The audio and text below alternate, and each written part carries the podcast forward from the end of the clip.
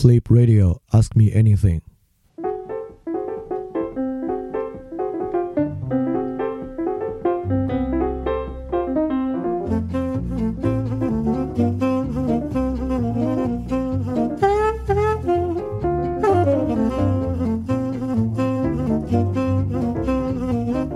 大家好，欢迎收听新一期的饭店问答，我是李厚成。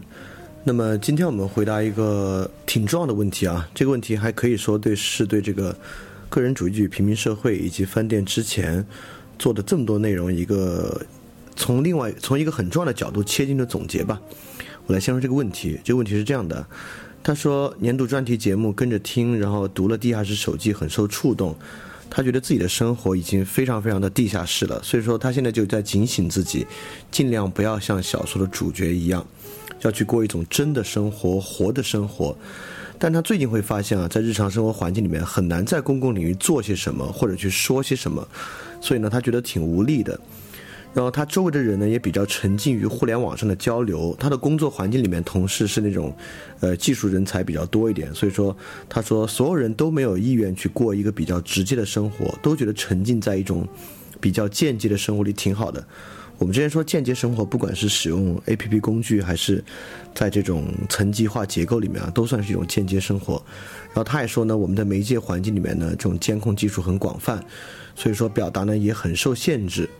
所以说，他就在想啊，用什么方法可以克服这个困境？他说，对于在互联网时代啊，就如何调整生活状态，让自己更加接近真实而直接这个生活有什么看法？对，大概就是这样的一个问题。这个问题我觉得挺好的，我觉得是任何人在反思这个事情之下，很快就会遇到一个相当呃实在的问题。也就是说，我们抛开所有这些。原则啊，方向啊，启发啊，就如果真的要实际去做的话，有什么可做？OK，所以这个问题我觉得还挺值得回答一下，也感谢这个同学问出这么一个问题。好，那我就从几个角度来说一下这个啊。第一个角度呢，就是《地下室手记》这本书和这个活的生活这么一个特点。因为我之前自己写的这个《地下室手记》的剧读本嘛，所以对这本书我其实还是有点心得的。然后如果说，呃，因为这个书里面呈现出一个所谓的假生活、死生活特别重要的一个方面，我觉得对于今天人来讲尤其关键。我在这里一定要讲。第一个呢，呃，地下室手记里面所描述的那一位和金石之人有一个很重要的特点，就是生活太少，反思太多。我们之前一直说过一个观点啊，就是呃，人的内部化。也就是说，我们的人啊，逐渐由于这些人都成为知识分子了，也都懂得一些理论道理了，所以反思能力很强。这个反思能力很强呢，就导致这些人他的世界、精神世界完全的内在化。这话听起来挺奇怪的，就是精神世界，这指的可不就是内在世界？这还能是一个什么外在世界吗？就精神世界的内部化，有很多很多的原则在前面。第一啊，你必须首先接受笛卡尔的心物二元论。就是物质世界在外，精神世界在内。第二，你必须接受精神是一个纯粹内在活动，是一种内在经验，而不是一个外在经验。其实有很多很强的条件，精神世界呢才纯粹的内在化。就像我们上一期讲教育之中，我们讲到啊，教育必须引向一种更善的生活，自知的更善的生活。那在那个时候呢，我们把就把它指向外部和内部。这个呢，基本上就是今天的人对于生活和精神世界的理解。那么，在这个情况之下呢，我们也发现那个地下室的人，他做什么事儿，外部世界所发生的事情啊，只是一点点。比如说，他想去打打一个军官，那个军官只是从门口把他推开来，他自己脑子里面就开了花了，就想好多好多东西。他肯定是这样想的，肯定是那样想的。我们今天的人也是一样，你在网上看很多人对于生活的分析啊、分享啊，别人做一个很小的事儿，他自己脑子里面可以进行复杂的推理。所以说，今天这种分析和推理主宰了我们对于内部世界的认识。就弗洛伊德的心理学当然有其巨大的价值啊，但弗洛伊德的心理学呢，也让我们的内在世界复杂化了。当我们一想内在世界的时候，我们特别是当很多人要证明自己内在世界的合理性的时候，他所使用的是一整套复杂的分析和推理去进行，而这个呢，本身就是。可能《地下手记》这本书带给我们一个很大的启示，这个启示啊，对于这里来问的这个去接触直接的真生活，有一个很重要的初始条件吧。也就是说，我们需要意识到啊，太执着于内在世界肯定不是一个好事儿啊。就即便是很多反省，就别让反省本身成为一个让自己有快感的事情。所以，地下室手机中能看出两个重要的启示啊，就那种隔绝我们真生活啊，其实有两重。第一呢，就是他实际的日常生活不真，他实际的日常生活选择的有问题。第二个呢，他的脑子里面为自己编造一种隔绝，呃，这也是让我们生活不真的一个很重要的方面。呃，其实这个在之前节目里说过，也就是说。如果我认为啊，就是太年轻的人，还缺乏生活经验的时候，了解太多知识，不管这个知识是范儿年台听来的还是书上读来的，我觉得都会有问题，甚至对他有坏处。所以我一直觉得范儿电台的最佳收听年龄，其实应该是二十五岁以上。就如果你还没到二十五岁，你的生活经验太少，听太多范儿电台，可能对你真的不是什么好事儿。所以我特别。建议大家能够多做些别的事情，然后在有一定生活阅历之后听范儿电台会好很多。所以这个是地下室手记，因为他最开始引了这个，所以我从里面讲这两点。然后呢，我们就接下来开始说直接生活与间接生活这一点。也就是说，呃，我们之前的节目里也讲过直接生活、间接生活，但这里我觉得还值得拿出来说一下。也就是说，直接生活当然这里不仅仅指直接与人接触，或者说。这里当然从直接与人接触到直接负责等等等等有一系列的内涵，但是这里必须回答一个问题啊，就直接与人接触的优先性到底在哪儿？就凭什么我们一定要直接与人接触？在网上像范尔电视这样突然一下和几万人接触有什么问题？有什么不好？在论坛里，在微博上有什么不好？所以我觉得直接与人接触的优先性有三个，我们要去要去想想的。第一个，只有直接与人接触，直接与真实的人接触呢，你才在做一个个体性的抉择。这话什么意思呢？也就是说，当网上有人假设你是一个知乎答主，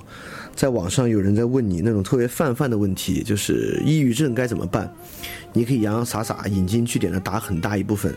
但只有当你真实遇到一个人面对面的向你阐述他最具体的抑郁症状况，你要为他开出药方做出解决的时候呢，你才真正在做一个特别个体性的抉择，就是跟他这个个人个体真正相关的抉择。这个是间接生活做不到的，这个间接生活做不到，甚至我认为纯粹在网上都不行，因为。大家可能会知道，现在什么东西都有电话的形式啊，就是心理咨询也有，有电话心理咨询，也有网络的聊天的心理咨询。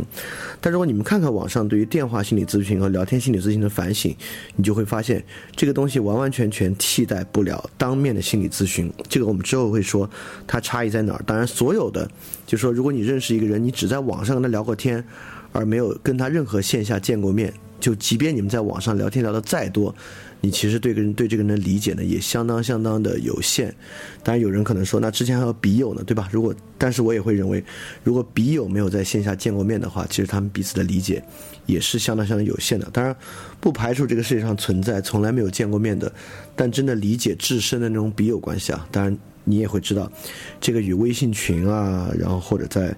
哔哩哔哩的弹幕里啊，是完完全全不一样的一种。所以说，能够针对一个人做个体性决策。呃，就做出个体性的抉择和决定是非常重要的。这个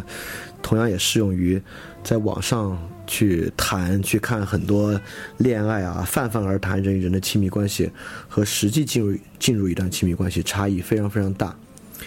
那第二个呢，就是直接与人接触，还有一个特别优先的东西，就是这是一个无可逃避的压力。这个无可逃避的压力是什么意思呢？就网上别人给你发消息非常容易，你就不回呗。现在我猜很多人微信里绝对都有你不愿意回或者没有去回或者回了很不及时的信息。但是当人，呃，当面的时候呢，有时候当然你有时候会会觉得咄咄逼人啊，或怎么样会让你很不舒服。但这恰恰就是那种无可逃避的压力，更不用说如果这个人是亲人啊，是亲密关系或怎么怎么样，这个压力你是从你自己内心来讲都是无可逃避的。所以这也是一种直接与人接触的生活，在结构上的一种展现，它能够给人一种无可逃避的压力。当然，这种无可逃避的压力好不好啊？我知道这个现在很有很有争议，很多人会认为消极自由可能是我们相当相当重要的一个财富和我们相当相当重要的一种生存状态。就其他的生存状态的状态都必须从消极自由的基础之上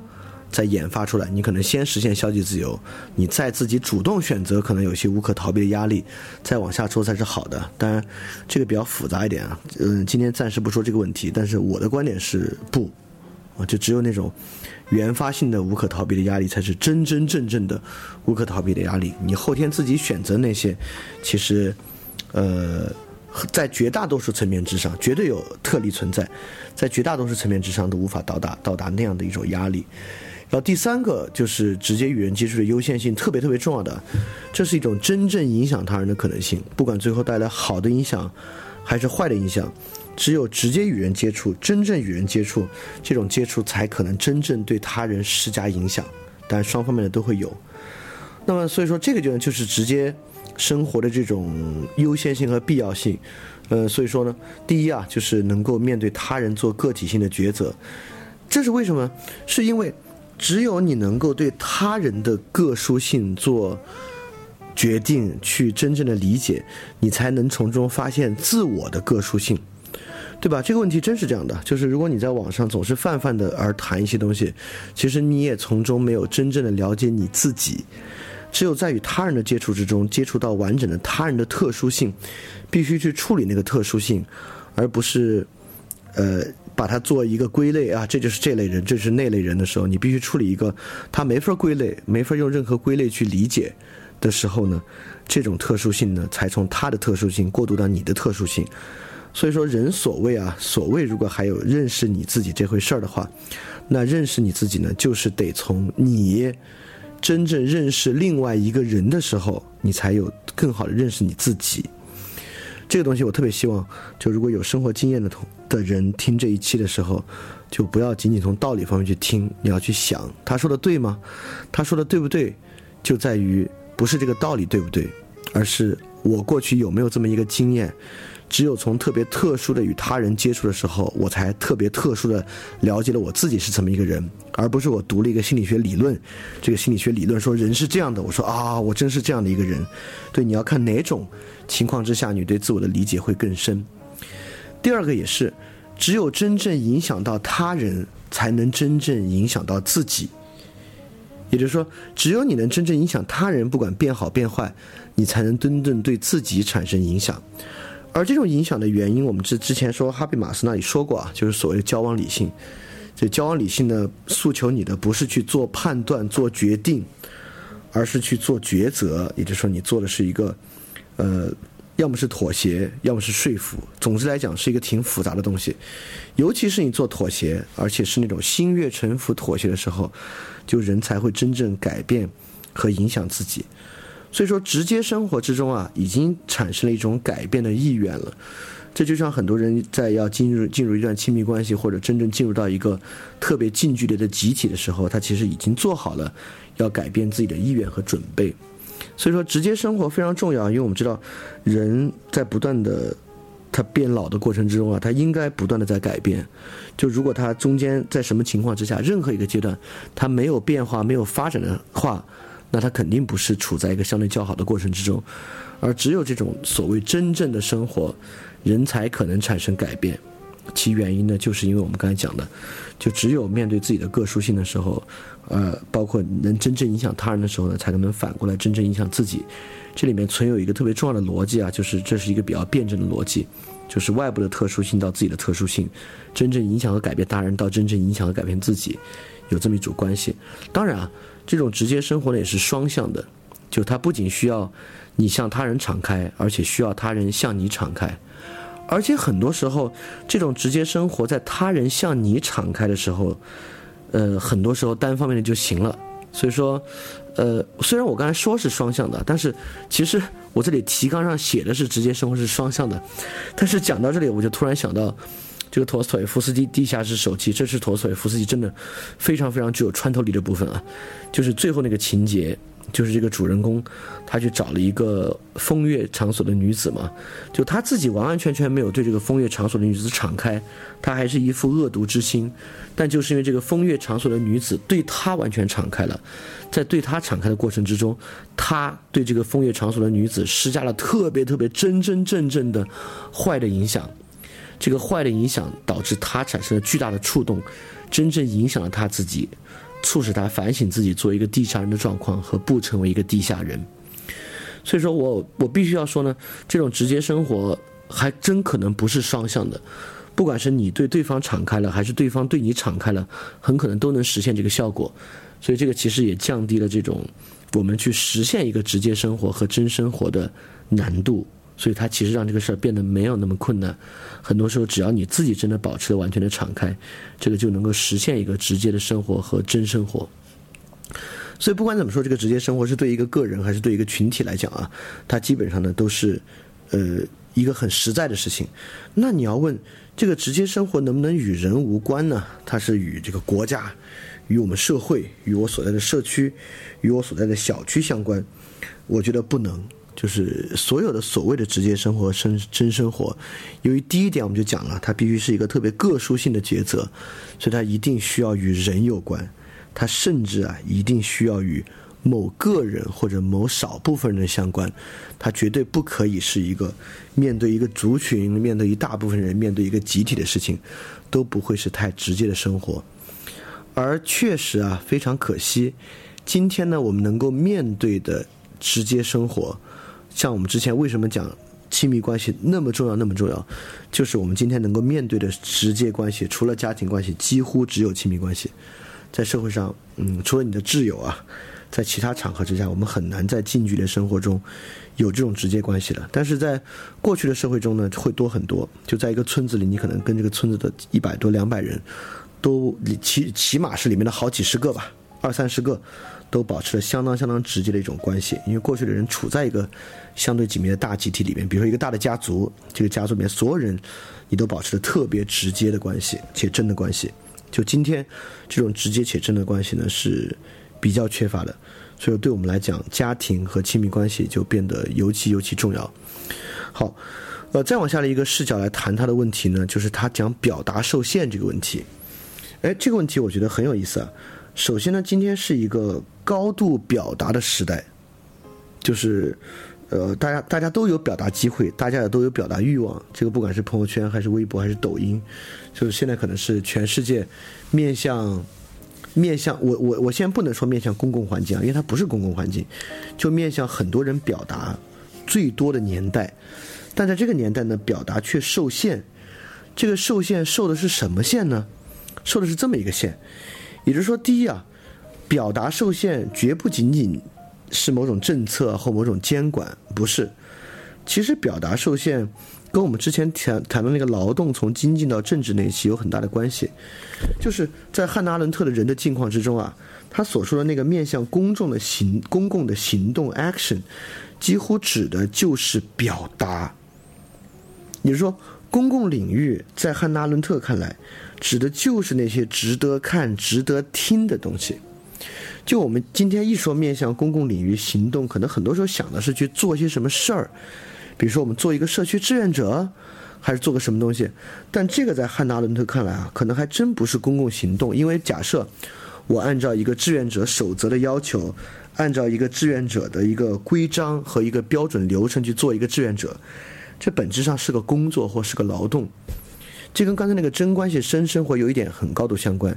因为我的个殊性没有体现在里面，我还是作为被异化的劳动者的身份参与到里面的，就是，也就是在汉娜·阿伦特看来啊，这个表达太重要了，重要到什么地步呢？重要到它就是 action 本身，它就是公共行动本身。当人表达受限的时候，不是说他还可以用行动去做，而是他什么都做不了了。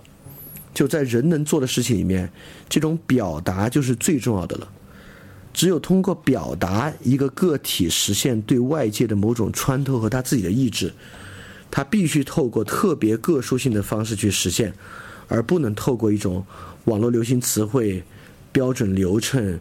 捐赠、间接的东西在里面相阻隔。但这里我必须再多说一句啊，呃，我我先区分一个，那么就说 OK，那今天网上有很多做直播的人啊，很多做吃播的人啊，那他们是不是一种表达呢？这个在汉娜·阿伦特的人的境况里面，他单有这么一句话，他说：“可是即使这种私人魅力扩展到所有人，也不意味着他就可以化私为公，构成一个公共领域。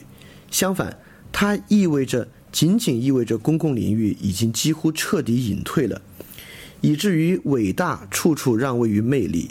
因为公共领域可以是伟大的，但它却恰恰不能是迷人的，它不可以包括细枝末节。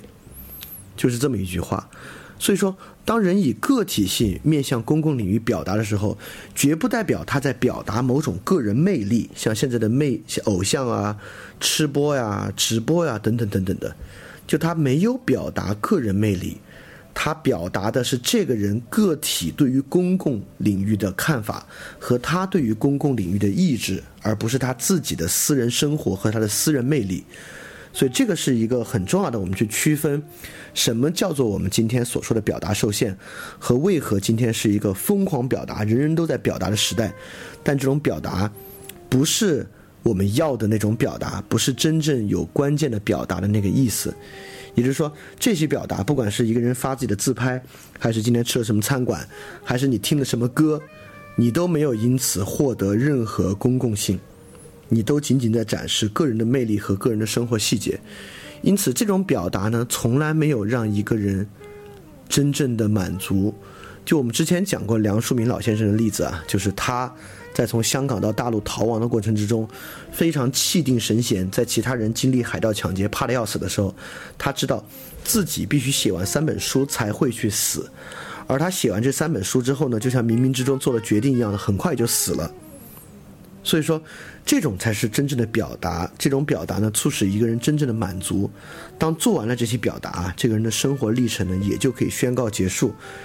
而今天我们绝对不可能从发自拍和发我们去哪个餐馆吃了饭和旅游照片之中获得真正的满足。如果能的话，我们就不必一发再发，一发再发。当然，我们也绝对不可能从转发某篇文章之中获得某种满足，因为它毕竟不是我们自己的表达。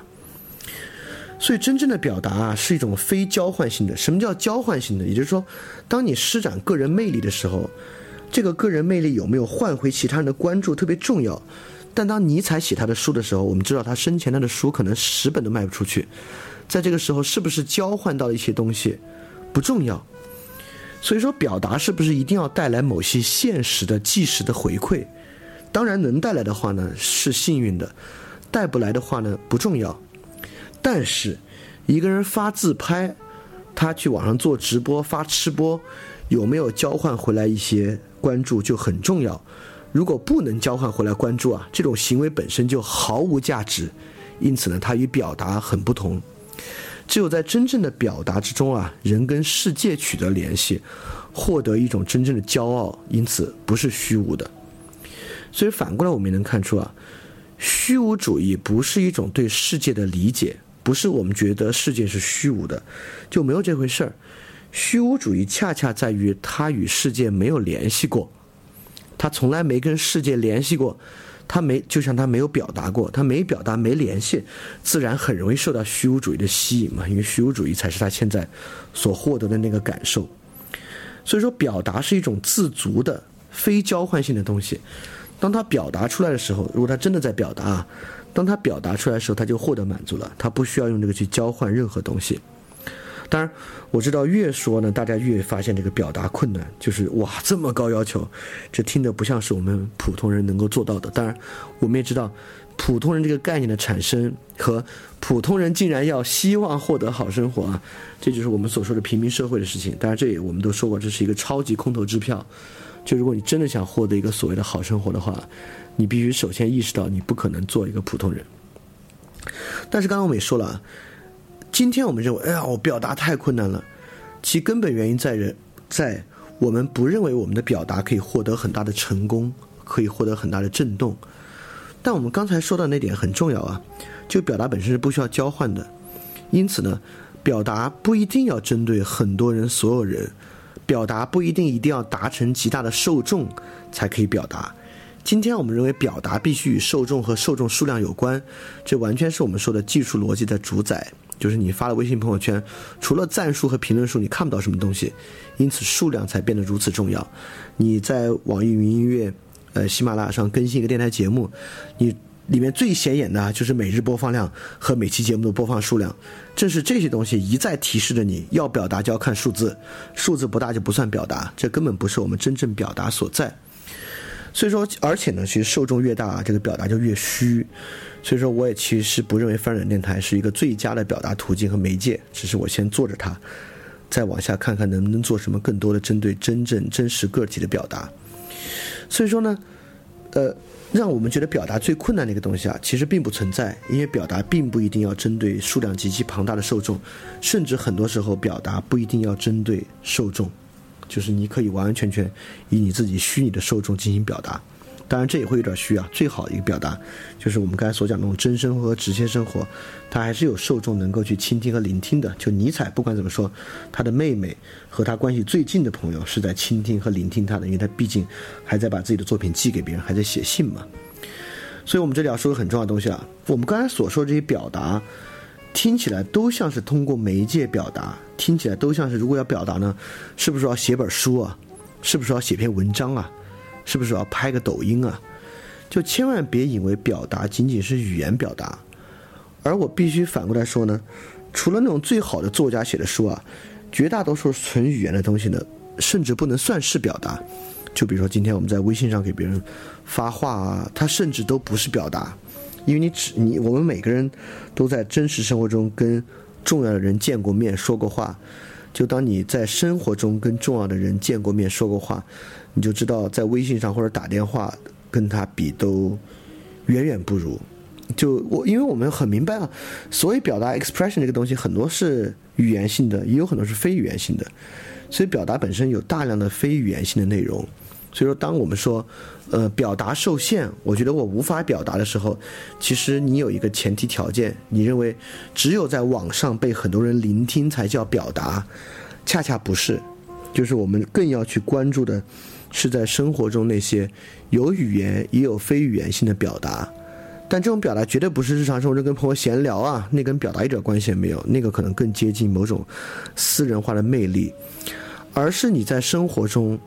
竟然有一个时机，在这个时机之中，你面向他人言说，却不再言说你自己；向他人，向真实的他人，在真实的环境之下言说，却不是在说你自己，也不是为了评职称、完成某个指标、获得某个学位，而是你真正有这样的感受，想去表达，表达的是你对于公共世界的看法和理解。这是一个很重要很重要的东西啊！就这种表达场合呢，现在很小，但是最近还看到，就是有有人转发一个文章，就是广州，呃，他们做了一个活动很有意思啊，叫锤子钉子。我们之前批判过这个东西，就是，呃。在手拿锤子的人眼里，什么都是钉子，但他们就是借这个话讽刺再反讽，说我们就是来做这种社会学的练习。我们拿一个社会学理论，就拿它去套所有的事件，看怎么用这个社会学理论去套它。就他们把这个活动比喻为锤子钉子。那个文章的阅览量不高，所以最后参加的人呢，我也想象不多。但这就很好，不是说最后要一万个人参加，找个大礼堂才是表达，就是他们可能最后去了十几个人、二十几个人，已经是很棒。很棒的表达了，所以这样的活动呢，如果有机会，你可以去参加，逐逐渐渐去尝试一种表达。但我也不认为这个可能是最好的，就因为这个也是一种被组织起来的活动嘛，最好是自然产生的那种表达。当然了，比如说，如果你跟你亲密关系之中人呢，都特别特别关心这样的问题，那你们俩彼此互相之间的表达，就已经是超出寻常那种私人化亲密关系，就已经是很棒很棒的一个尝试了。那么。最后还要说一个表达特别特别重要的东西，就是我们之前呃在很多期节目里面提到过一个东西，就叫做重要性感受。这是怀特海在那个思维模式里面所讲的一个东西，就是理解之前先要表达，表达之前呢先要重要性感受。很多东西呢确实在表达之中成型的，所以说如果你从未真正的表达过，这里就有两个特别重要的坏结果，就是你可能从来对什么也没有真正理解过，你也从来没有机会去强化和成型你自己对世界的重要性感受。它会导致什么呢？它会导致你没有问题意识，它会导致你抓不住重点，它会导致你生活没有方向，等等等等啊，都是由这个带来的。所以说，如果你没有表达呢，你就不会有重要性感受。这个东西特别特别关键。所以说，这就回到他问的那个特别实在的问题了。那既然如此，我们如何才可能去过一个活的生活呢？首先也知道，说到这儿，我是绝无可能在这里给出一个统一的回答了。你们去豆瓣上打开这个小组，参加进去就是一个真的生活，没有，没有，没有这样东西。而对于这种真生活的诉求和这种真生活的丧失，也完全可以看作我们之前海德格尔的技术批判那个节目所以讲的一个大阴影。这个大阴影的可怕是就在于这儿：第一，你体会到你没有真生活，这已经够可怕的了；第二，你体会到你几乎已经没有方法去过一个真生活了，啊，这是很可怕、很可怕的。所以我觉得这是这个阴影被我们真正感受，和它让我们了解技术之可怖的一面，就是真生活真的缺乏。而当我们想追寻真生活的时候啊，这个真生活如此之难，甚至几乎不可能。所以这是这种真生活真正可怕，呃，和现在技术时代可怕的地方，那种大阴影降临的那个状态。在这里呢，我可能只能说两个启发性的方向和一个重要的参考。这个启发性的方向呢，就是因为这个同学问这个问题的时候，里面有一句限定说，在互联网时代如何调整生活，让自己更加接近真实而直接的生活呢？所以说，我就认为，在互联网时代啊，如果真的要调整生活状态及接近真实而直接的生活，你可能首先需要抛弃互联网，首先需要不再在互联网时代如何使用互联网技术去思考这个问题。你首先需要想，我如何可以完全不通过互联网，就通过非互联网的情况，来获得我的生活。也就是说，你的生活里面，如果你每天清醒的那十八个小时、十六个小时之中，其里面不需要网的部分越多，不连着网的部分越多，你获得真生活的可能性越大。当然。你也知道，这个时间绝对不是一个充分要素啊！就是你去工厂里做工了，你在那儿工作了十四个小时都没有在网上，肯定指的不是这个关系，而是说，呃，你自己可以真实掌控的时间，你自己可以把握、可以掌控的时间，连上互联网需要联网的时间越少，你的生活越真。这个真是如此啊！我甚至最近都有真实的生活体验。你在网上的时间越少。你的生活越真实，所以需要敢抛弃互联网的这个精神。第二呢，还有一个就是第二个启示，第二个启示可能，呃，启发作用没有第一个大，因为它没有那么实际，相对要抽象一点。就是这种真生活和活着的生活，基本上只有在边缘位置才能得到这个真生活了。也就是说，如果你一方面你还想拥抱社会主流，不管是工作的主流、消费的主流、生活的主流。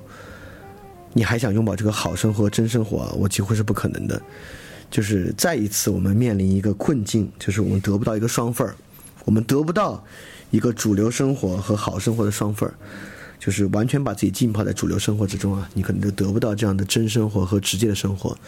你生活中的一切要素，因为现在主流生活就是一个间接分工、层层嵌套的生活，所以说你必须走向边缘，才有可能去获得这么一个活的真的生活。就我能给出的两个比较启示性的，就是这样，就是在互联网时代去抛弃互联网，你每天自主就自己能够控制自己的时间，越少上网，越少联网，生活越真。第二个呢，就是你的生活越是接近边缘，越可能获得这样的真生活。那么给大家一个参考呢，就是有另外一个电台是麋鹿老师做的，就是他最近做了一期关于梭罗的节目，就是写《瓦尔登湖》那位梭罗，因为《瓦尔登湖》很有名嘛。但其实，说实话，我之前也从来没有真正好好了解《瓦尔登湖》和梭罗的重要性。他做了一期关于梭罗的节目，我觉得对于什么样的人的心态是一种真生活的心态特别重要。里面有一点很打动我，梭罗就批判当时连接美国东西和连接美英的这个。美英就是大西洋海底这个电缆隧道，就他就说，我们花了这么多功夫，去做了这个美英大西洋电缆，可能得到的消息仅仅是安妮公主得了风寒。就今天也一样，我们花了这么大时间获得五 G 高速网络、四 G 高速网络，最后得到的就是明星失恋了，明星分手了，在抖音上谁又做了这个，谁又做了那个，编了这个笑话段子。就是我们花了这么大东、功夫这么大时间，获得的是与我们生活毫无关系的这些 nonsense，也包括那些大家。就是津津乐道的那些电视剧啊，实际上是我们花了这么多时间、这么大东功夫，在网上折腾出这么大流量去看一个和你的生活一屁关系没有的东西。所以说，就是这里面有很多挺打动我的点啊，这就是其中一点。所以说，我觉得说了这期节目，对于大家理解真生活，其实还也是还是挺有帮助的。所以你可以去网易云音乐上搜搜“不止意见”，嗯，不就是就是那个不。止呢是停止的止，艺术的艺，见解的见，